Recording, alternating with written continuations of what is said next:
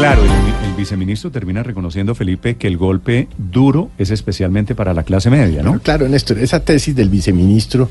Clase entre media. otras cosas, yo no entiendo de dónde saca el viceministro que estrato 1, 2 y 3 es clase media. No, no, no. Eso- Ahí está eso- equivocado. Ahí está totalmente equivocado.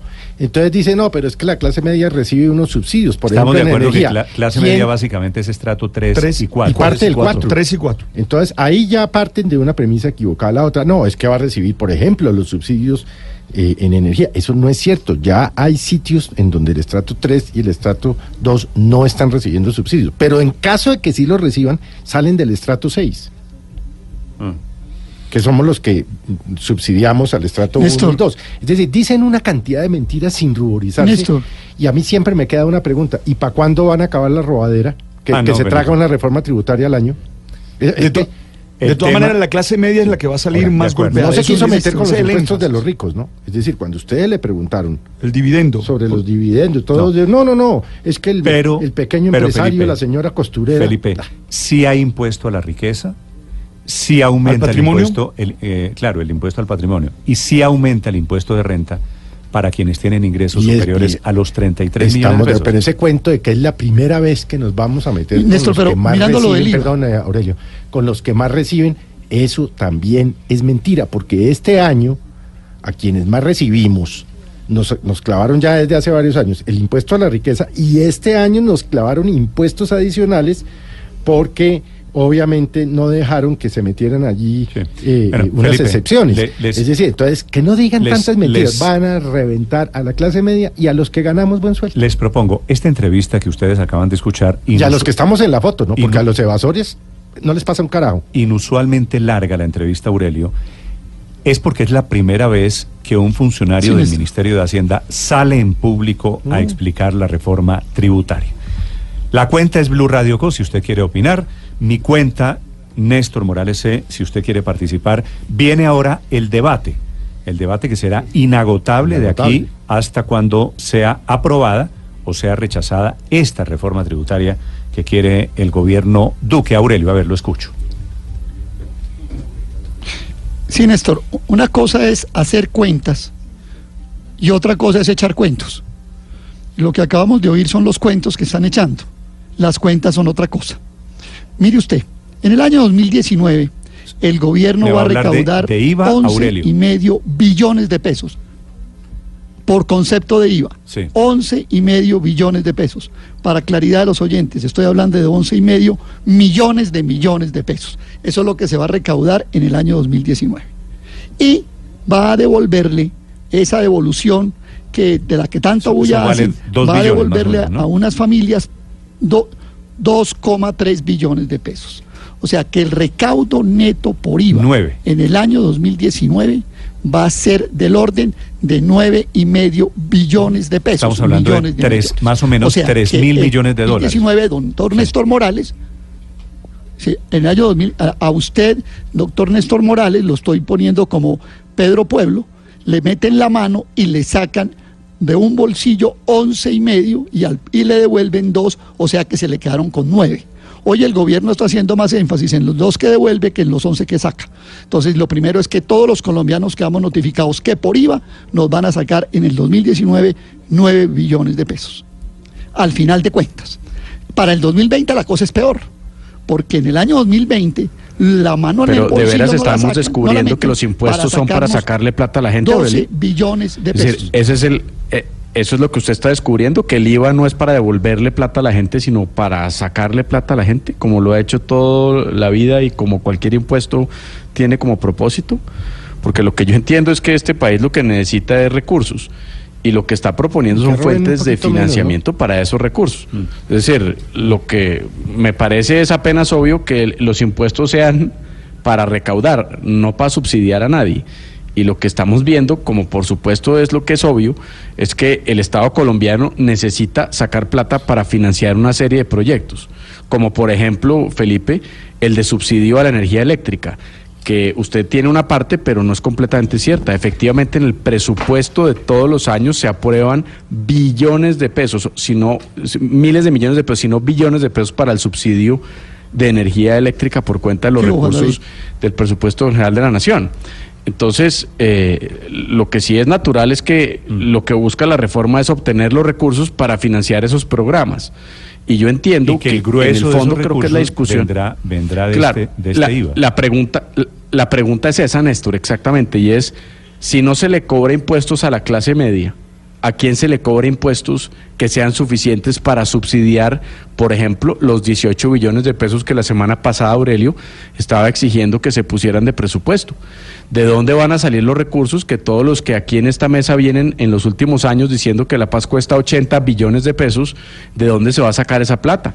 ¿Cómo vamos a hacer para pagarle a los 38 magistrados de la Justicia Especial para la Paz que tienen sueldos por encima de los 25 millones de pesos para administrar esa justicia? Creo que son más 14, de súmale los 300 14 que aprobaron anoche, si llegan a, a salir adelante, ¿no? Eso crece. y Entonces, crece. entonces lo- lo- lo- yo entiendo la, la- la indignación. Es decir, y yo también podría insultar a cada uno de los ministros de Hacienda en el pasado y a los del futuro por anticipado que nos clavan impuestos a los colombianos. Pero la pregunta entonces es una pregunta de fondo, es quiénes son en Colombia los que tienen que pagar impuestos. Porque si la idea es que aquellos que ganan salario de congresista paguen impuestos, pues pongámonos de acuerdo en eso. Pero también pongámonos de, de acuerdo que la consecuencia de esa decisión es la de recortar una cantidad de gastos e inversiones que tiene el Estado para otros grupos poblacionales. Ya- ya voy, Aurelio. Porque Volvamos eso a- no volvamos a los alcanza. Yo creo que esa es la Volvamos discusión de fondo. Volvamos. Porque es Vol- volvamos a los números, Néstor, porque es que las reformas tributarias son más números que palabras. Volvamos a los números. Repito, en el año 2019, por concepto de IVA, los colombianos nos van a sacar del bolsillo 11 y medio billones de pesos. Y les van a devolver a unas familias dos y medio billones de pesos. O sea, a los colombianos les van a sacar o nos van a sacar 9 billones de pesos Sí, por sí, concepto sacar- de IVA. y eso no se lo van a sacar solo a los ricos. sacar- eso no se lo van a sacar solo a sacar los- a suena los de Rosales. Aurelio, un atraco, ¿no? Es un atraco. Vamos a sí, no, pues, al pero es que la figura, ¿no? Pues, bueno, digamos que que, se lo sacan con besos y con abrazos y el con IVA caricias y, le- empiecen a le- contar le, le Aurelio, endulzan la oreja, pero le sacan em- 9 empiece a billones contar, de pesos. Empiece, empiece a contar qué Sí, es lo que recorta Pero- de esos pero deme 9 números, de pesos Nicolás. que usted detesta Deme tanto. números, deme números. no, No, no, yo deme se lo- números, no usted me lo dé está dando. palabras. No, No, pero me es- eche discursos, no me eche cuentos, deme números. Aurelio, la no, déjese- Nicolás. deje el debate. La pregunta, Deje la, hablar pregunta la- porque- la pregunta de Nicolás me parece pertinente. Si no es con números que a usted le gusta, Aurelio, ¿cómo hacemos para financiar todo lo que queremos? Porque queremos Recorte que los a, 18 que a billones los de pesos estudiantes quería la semana pasada. que a los estudiantes les den la plata para las universidades. La paz, Tampoco que la paz cuesta, dando, ¿no? Pero- que los subsidios para familias en acción, que los subsidios de servicios públicos, queremos un sistema de salud perfecto. Sí. Y entonces, ¿de dónde sacamos la plata? De los 9 billones Néstor, que se yo, le, roban. yo le digo de dónde puede salir la plata. Ah, bueno, entonces ah, En estoy de Colombia acuerdo con hay- Felipe. hay- Deroguemos hay- los voy a darle y números. hasta Es que, que no es con resolvamos el problema de la corrupción, no volvamos a cobrarlos. Estoy con números. Y Estoy ese- con números. En Colombia, hay es que, Aurelio, 50 es y- que- en Colombia hay 55 mil millones de dólares de patrimonio en el exterior. Si usted le pusiera a ese patrimonio en el exterior, que en este caso no va a pagar, ese 1% del patrimonio no contempla los patrimonios en el exterior. Si usted le pusiera el 5% de esos patrimonios en el exterior, no necesitaba reforma tributaria. Ahí, se le, ahí le doy la solución. Y, y- y vea, no me cuesta nada ni estoy cobrando nada por esa solución. pues, Pero en el año 2020 la cosa es peor. No, en el año 2020 el- el nos mago vuelven Lorgia- a meter la mano el al bolsillo y nos sacan des- 12 el- billones de pesos. 12, Nicolás, 12 Copperfield- billones nos Copperfield es sacan de un bolsillo. al lado de don y ojo, Aurelio en Blue Radio, que El mago Lorgia, el 12 mago. Lorgia acaba de quedar como en ridículo por las, los trucos que está presentando Aurelio Suárez. No, bueno, yo no- Es decir, él quiere no financiar insulto, ni todo el presupuesto nada, ni- nacional.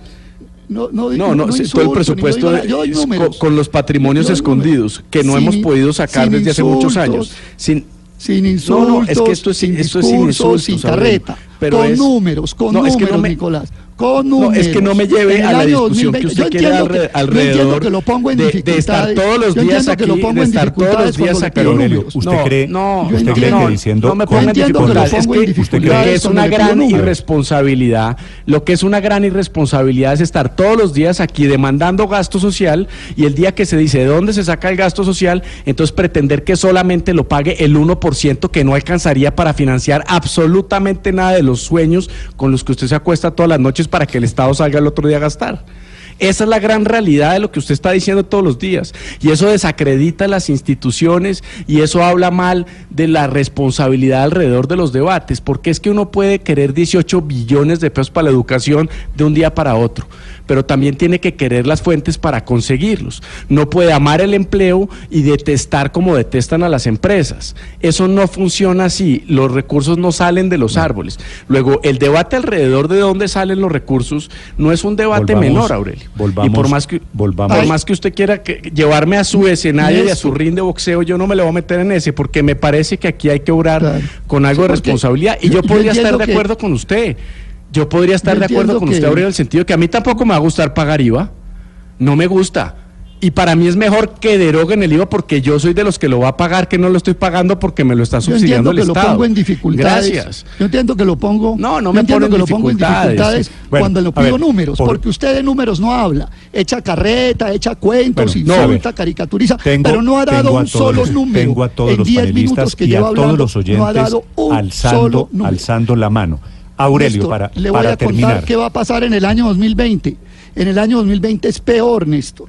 En el año 2020 nos sacan 12 billones de pesos del bolsillo. Y óigalo bien, esos 12 billones de pesos del bolsillo se van a ir en devolverle al impuesto de renta de empresas 6 billones, en devolverle el IVA por, compra, por las compras de capital o- 6 billones, por devolverle billón y medio de pesos por concepto de industria y comercio a las empresas y al final el recaudo, ese recaudo que tanto está eh, Nicolás gritando para salud y para educación, queda reducido a menos de un billón de pesos. Entonces, que los Sí. colombianos sepan que en el 2020 el neto que va a quedar para salud, eh, programas de alimentación escolar, etcétera, va a ser apenas de un billón de los 12 que nos van a sacar del bolsillo. Esas son las cuentas. Lo otro son los cuentos y los discursos. Y yo me puedo ir para un barrio y echar el cuento, pero no. Los números son los números. Este es un debate de números.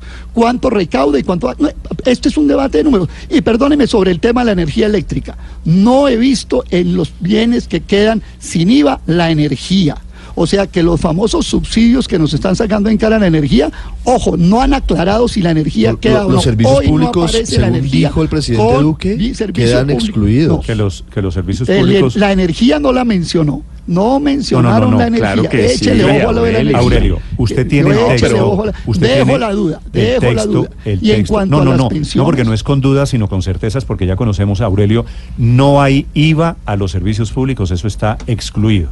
Digamos, para ponerle también un poquito me de. dijo educación, salud y transporte. Revuelva la cinta. Pero no es Dijo lo educación, pero no es salud lo que y dijo transporte. No ¿Sabes? dijo Hay una- Lo Le faltó eso, Ojo. le faltó Hay- eso, pero la hay presentación, una- hay que Ah, le decirlo de- faltó. del ministro Carrasquilla y del presidente Duque, No, no, no, es claro bueno. decir que los servicios públicos no están No el, están, el claro. viceministro Rodríguez, el viceministro Rodríguez, este exfuncionario de la Asociación Bancaria que hoy es viceministro, el viceministro Rodríguez dijo educación, salud y transporte. pero Aurelio- Yo no le oí energía. Aurelio, Hay no- una- no, pronto solo oiga, no hay una oí, hojita, no solo oiga, léalo, porque eso ya, pues él no mencionó, no leyó todo el proyecto.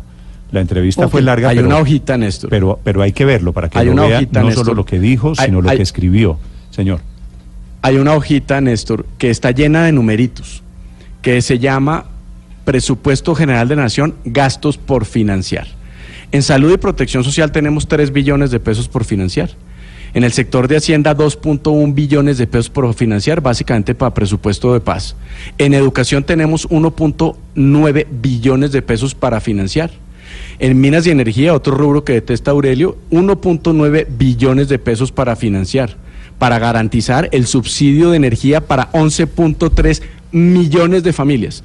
Empiece por esos números, Aurelio, a ver a quién le recortamos. Porque a usted no le gustan los 11 billones de pesos el IVA, pero tampoco entonces le deben gustar los subsidios por 1. punto- por 11 pu- por perdón, por 1.9 billones de pesos en energía para 11 millones de colombianos. Es que así son las cuentas. A mí tampoco me gustan los impuestos. En eso estamos todos de acuerdo y eso no hay que darle ni Nicolás. siquiera debate. Si a mí me dan un bien en cero o en 19, prefiero pagar el de cero, de lejos. No me sobra la plata. Pero ahora, la pregunta es si vamos o todos o no a hacer un esfuerzo para mantener eso. Bueno. Porque ese gasto mire, de los Nicolás, gastos por sí. financiar, que Oyentes- suman los 15 billones de pesos, son los que van a salir de la reforma tributaria que a ustedes no les gusta. Paola, a ver, Néstor, mire, a ver, yo lo que estoy es llena de preguntas. La primera es en dónde está el ministro de Hacienda, porque realmente eso para mí es surrealista. Es la primera vez en la historia, desde que tengo memoria, que se presenta una reforma tributaria y que el ministro de Hacienda no sale a los micrófonos a dar las explicaciones del caso. A mí no me sirve que hablen ni los viceministros ni los exdirectores de la DIAN. Yo quiero preguntarle al ministro de Hacienda, Alberto Carrasquilla, y que se batan los medios, le guste o no, lo quieran o no. Segunda pregunta. Si esta es una ley de financiamiento para tapar el hueco en el presupuesto del próximo año, que es de 14 billones de pesos, ¿por qué en el texto se habla de un recaudo de 19 billones de pesos? Es decir, 5 billones de pesos más, en donde el total, de todas maneras, el 11 billones recaen sobre el IVA y ese es el grueso de la reforma tributaria. Tercera pregunta, ¿cómo van a hacer finalmente para que una tienda sí le baje los precios al consumidor final tras la No, rebaja del IVA del 19 al 18 y al usted 17%? oyó- Usted oyó la respuesta del viceministro a esa y usted y yo estamos de acuerdo en que no va a haber, yo no la veo. Es posible, que, No. estén- es posible que estemos equivocados, pero que los que los no lo van a 50 y pico rebajar al precio van a rebajar. Lo que pasa Un es que día amanecemos en- Piensan que estamos en Suecia. el- Al contrario, van a creen, Claro. creen que la No van a rebajar, la va no a tener va a pasar. Doña Jacinta aquí en la esquina donde vende el lichigo. que el 3 de enero, Hombre, cuando entre en vigencia la reforma poquito de- tributaria, van a bajar todos los artículos 1%. Eh, pues obviamente eso, eso no va a pasar. ¿Sabes? No va a pasar. Paola, Wilson, no va a ¿sabes qué otro tema no quedó claro, Paola? Y el que, el que preguntaste tú y el que a todos nos estaba preocupando del parón que va a tener la economía de alguna manera. Claro, el freno del gasto. El freno Él dice del que con la ese. devolución del IVA del se, consumo, se sí. compensa, se compensa. Pero de todas maneras, a mí me parece muy preocupante y esos son, como le digo yo, cálculos que hace la persona que más entiende de consumo en Colombia, de gasto de los hogares y dice, mire, un IVA al 18 generalizado, universal para todos los productos, que es que hay muchos que están en el Néstor, 5 y pasan al 18, el y los que estaban en el 0 pasan al 18, pues puede tener un freno en el gasto de los hogares del 11%.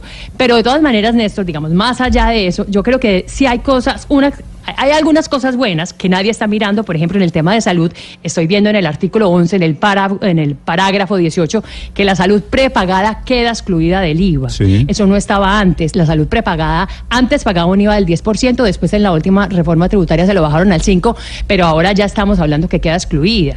Que eso, digamos, para muchas personas Es conveniente y bueno. sí. Paola, Es una buena Paola, noticia. y, y- y a mí me quedó una duda sobre la propuesta, es que he estado mirando todo el articulado y no lo encuentro por ningún lado, sobre la propuesta en campaña del presidente Duque de los seis días sin IVA. Tal vez pueda venir más adelante en- a través de un nuevo mecanismo, Ah, no, me no, parece importante.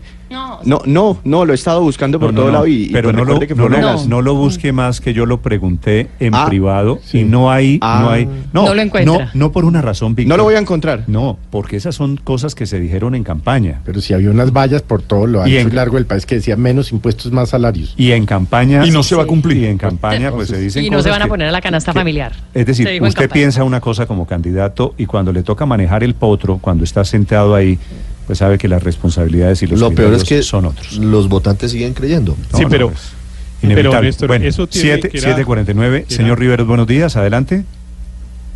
Eh, don Néstor, no, es que yo quería justamente opinar sobre, eh, no, sobre ese tema y, y sobre lo que yo creo que son los efectos políticos sobre el gobierno. Más allá, digamos, que los temas eh, tributarios, pues, y las cuentas y tal, eh, yo sí creo que esto al, al presidente Duque le va a costar mucho en sus términos de imagen, de favorabilidad, de popularidad y por lo tanto de gobernabilidad. Porque si sale una próxima encuesta y el- al presidente Duque le ha costado en la opinión esto muy duro, pues los congresistas van a valorar eso de esa manera y van a entender que no se van a poder subir a las propuestas del gobierno porque eso los afectará mucho en su prestigio y en las posibilidades de que sus sectores políticos obtengan buenos resultados electorales en las elecciones del año entrante.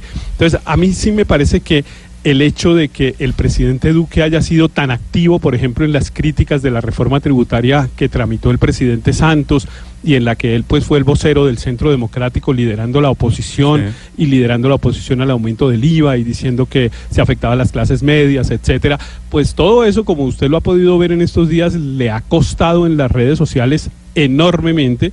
Tal vez los videos más eh, reproducidos en las redes sociales estos días han sido las declaraciones previas del presidente Duque, sin contar Las ayudas de de, la memoria campaña, se que, llama eso, pues, sí. Claro, eso, eso me parece que está afectando, afectando mucho. A pesar de lo cual, yo creo que salvo, pues no sé eso, que, cómo se podrá recortar, digamos, para, para volverlo de alguna manera eh, sostenible o aceptable, pero digo, salvo el tema de la, del IVA, en la canasta familiar, en los productos básicos y en particular en los productos no procesados, en los productos agropecuarios, eh, salvo eso, yo creo que todas las demás cosas van a terminar teniendo un buen ambiente en el Congreso. El Congreso, ¿Usted cree- de usted alguna cree, manera, cuando aprobó Héctor, el... ¿Usted cree que el Congreso le aprueba la reforma tributaria al, al Sí, gobierno Duque? sí, Pero yo menos creo. el IVA, que es la gran Yo parte, creo, la, obvia- la- la parte obviamente- dura. Obviamente, Me han escrito Obviamente esta mañana, moderada. Me han escrito esta mañana un par de obviamente moderada y tal, pero... y, y me dicen que sabe para dónde va esto.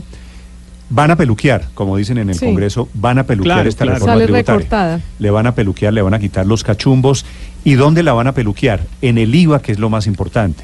Entonces, por ejemplo, podrían pasar cosas, Felipe, usted se acordará. Ese, ese impuesto de IVA que va a bajar de 19 a 18%, no lo van a bajar, porque eso no se va a traducir en beneficio para la gente. Eso lo van a dejar quieto como está. Y es posible que la lista de artículos que quieren meter en la canasta familiar se reduzca un poquito. Y entonces sacan, por ejemplo, Néstor, huevo, y sacan arroz, y sacan papa.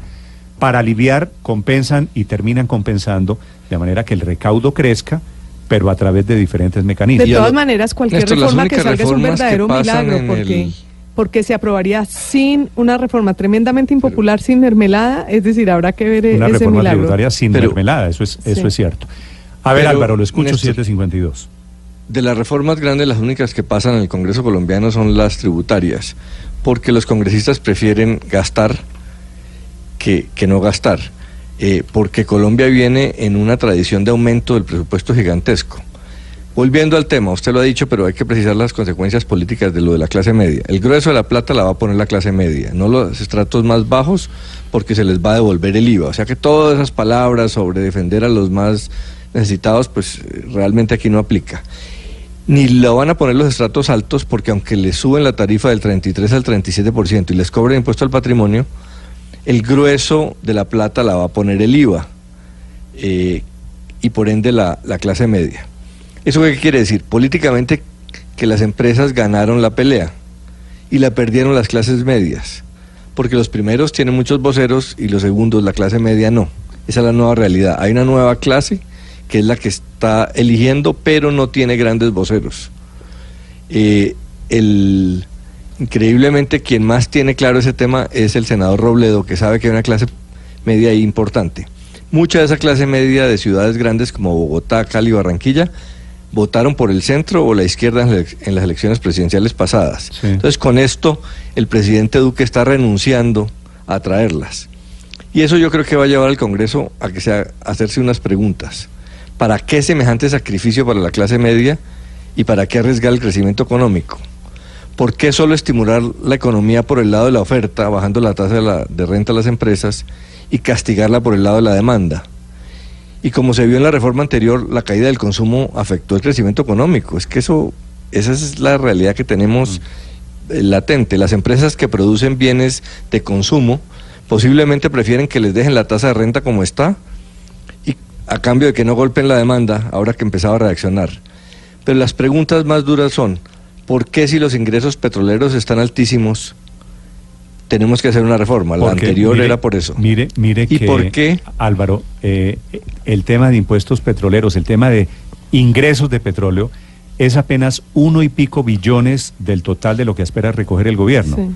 Es decir, Sí, la bonanza en los precios Pero sobre el tema de del clases petróleo. del que habla Álvaro, por ejemplo, la clase baja también sale muy beneficiada, es decir, les dan prácticamente un nuevo subsidio. Sí, es Son todo más de contra la 4 clase millones media. de familias que entonces es una apuesta del gobierno políticamente, una apuesta también importante de respaldo político de este gran sector, porque van a Esto recibir lo que va a hacer es- un dinero todavía- adicional. todavía, Luz Esto María, lo que va a hacer es dinamizar políticamente a la clase media. de Eso es un subsidio de- al consumo. ¿no? meca- mecanismo de devolución. Eso por- no, no le, por- no le llamen devolución, de, eso se llama subsidio. Eso es un al subsidio, es un nuevo subsidio es un nuevo que se suma a los pero cuando- 118 que- millones de que- que subsidio entre más otras que- cosas, entre Pero otras cuando cosas, quiten- eh, cuando quiten ya el tiene IVA de los antecedentes que no funcionan. básicos. Entonces, mm. ¿Qué, Cuando Héctor? quiten los, los el IVA, cuando quiten el IVA de los productos básicos, pues van a eliminar ese subsidio. Eso no hay nada que hacer. O sea, si usted le quita el IVA, como yo creo que se lo van a quitar a la papa, a los tomates, a la sí. cebolla, etcétera, eh, pues ese subsidio lo van a eliminar para ir compensándolo lo, lo que se deja de recaudar con lo que se gastaría, por una parte. Y por otra, yo creo que ahí hay un embuchado, Néstor, en una cifra que usted mencionó, que es la del el mayor precio del petróleo. Realmente los beneficios para el Estado en el mayor precio del petróleo superan los 3 billones de pesos y están calculados solamente uno. Yo creo que el gobierno dejó ahí un colchoncito para también recortar por los ingresos. Es bueno, entonces saque la leche y saque el arroz y saque tal cosa y subámosle aquí de 1 a 1.8 o a 2 o qué sé yo. Eh, creo que ahí dejó, realmente aquí viene todo un juego de que la información del Ministerio de Hacienda empieza a manejarla a cuentagotas para poder negociar y no siempre va a decir la verdad para porque, En sí, eso porque en eso además tiene una yo- ventaja tiene una ventaja sobre los demás los demás no tienen la información completa Claro, y el Ministerio claro. de Hacienda sí Y es cierto, y es cierto que Y- viene negociación. y este es el punto de partida de la, de la negociación. Incluso sabe que, eh, Néstor, a mí no me cabe duda que esto parece que es eh, de una vez el dulce, por decirlo de alguna manera, que el Congreso va a eliminar de la tributaria. Yo estoy absolutamente ¿El dulce convencido cuál que es? para Colombia sería ¿Cuál es el buena dulce? el del tema del IVA. La devolución. ¿Para qué? Para que lo quiten, para que queden bien. No, no, no, la devolución no. Eh, Lo de la inclusión De la del canasta IVA familiar. a la canasta familiar. Sí, lo que pasa a es mí que no no me de cabe dónde duda sacar que la eso lo va plata. a él Podrían bajarlo a de eso pronto, lo va no a eliminar eliminarlo. el Congreso.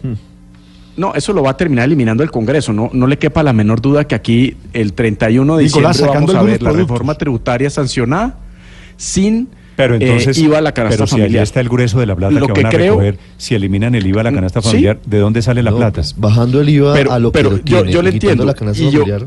pero pero déjeme, déjeme terminar. Y yo creo que eso hace parte desde la estrategia de aprobación. Y la estrategia de aprobación de la reforma tiene que ver con meter esto para terminar sacándolo, para terminar haciendo una reforma que le sirva al Congreso y que le sirva al gobierno y que finalmente pueda ver la luz.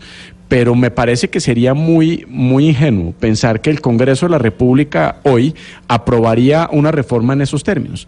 El Centro Democrático dijo que no le jalaba. El Partido Liberal dijo que no le jalaba. No, pues, ¿quién- el Partido? Conservador dijo que no le jalaba. O sea, la oposición mirada, no le va a jalar. Ni- Es decir, Nicolás, usted le ¿qué pega, reforma? le pega una mirada a este tema hoy, en este momento, en redes sociales. Esto está por convertido eso. en la locura, no hay ninguna posibilidad que esto tenga algún respaldo político. Sí, por supuesto. Entonces, yo lo que creo es que estamos en la apertura del debate, en donde hay unos temas que por naturaleza sabemos ya que no van a pasar, que probablemente la compensación se mantiene excluyendo algunos bienes de la propuesta original y manteniendo otros grabándolos con IVA, así sean los de mayor consumo y manteniendo ese subsidio. Pero lo que es cierto es que la reforma le pega una incrementada sustancial a los impuestos que pagan los más ricos, a contrario de lo que usted pensaba al inicio de la, de la intervención, Néstor. Esa es mi manera de leer la reforma tributaria. Hay reforma, Pero- por ejemplo, para sueldos grandes que llega hasta el 37% de tasa de renta.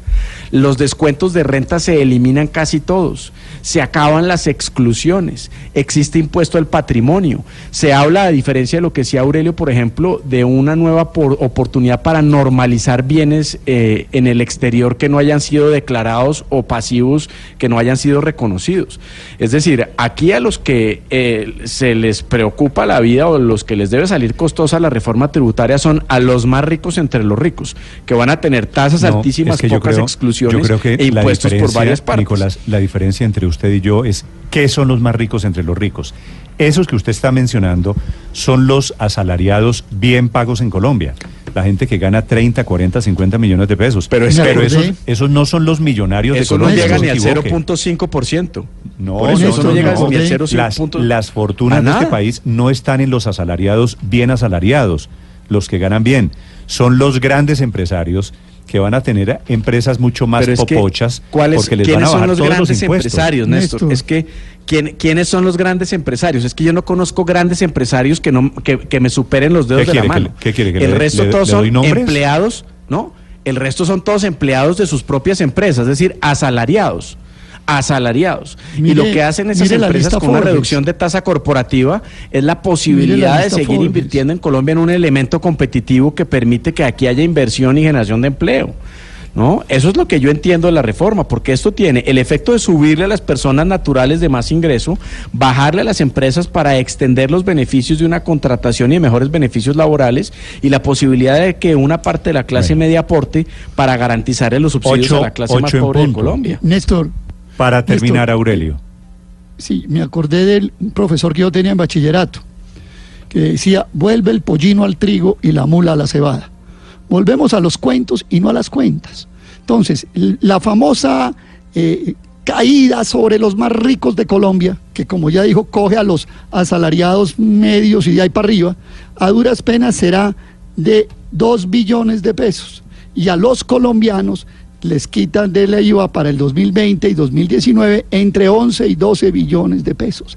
Aquí hay una cosa que dijo Paola y que es muy cierta, y por más vueltas y revueltas que le demos y discursos y cuentos que echemos, la realidad es que el centro de esta reforma es el IVA. Ahora, yo pues ojalá, soy optimista también, como Nicolás, como Álvaro, como Héctor, de que en el Congreso le peguen una peluqueada. Bueno, la peluqueada es que le ajustan las patillas, la peluqueada Sí. es que le arreglan las cejas. O bueno, no, Mm. le van a quitar una cosita para salir a sacárnosla en cara de que mire cómo logramos que la cebolla no quedara con el IVA y la zanahoria. Esto es con IVA y es con IVA la Esto clase con IVA, media. sí. Y los demás pero la son las arandelas grande y el Bueno, gobierno Esas lo son sabe. las a, cuentas que voy a- lo que voy dicen a los números. terminar porque Néstor, tenemos, la- tenemos información de última hora. Vamos con grande. información deportiva también. Álvaro, 10 segundos, por favor. La peluqueada va a ser muy grande y el gobierno lo sabe. La estrategia, la clave para entender la estrategia del gobierno es esta. Puso una meta altísima. Ninguna reforma tributaria en Colombia ha conseguido 14 billones. Eso es una enormidad de plata. Las reformas consiguen 4, 5, 6.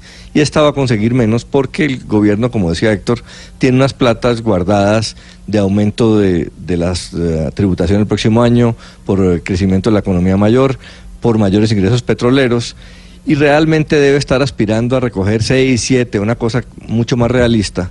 Y lo del IVA sirve para, para atenuar la, la discusión y para que el Congreso quede bien.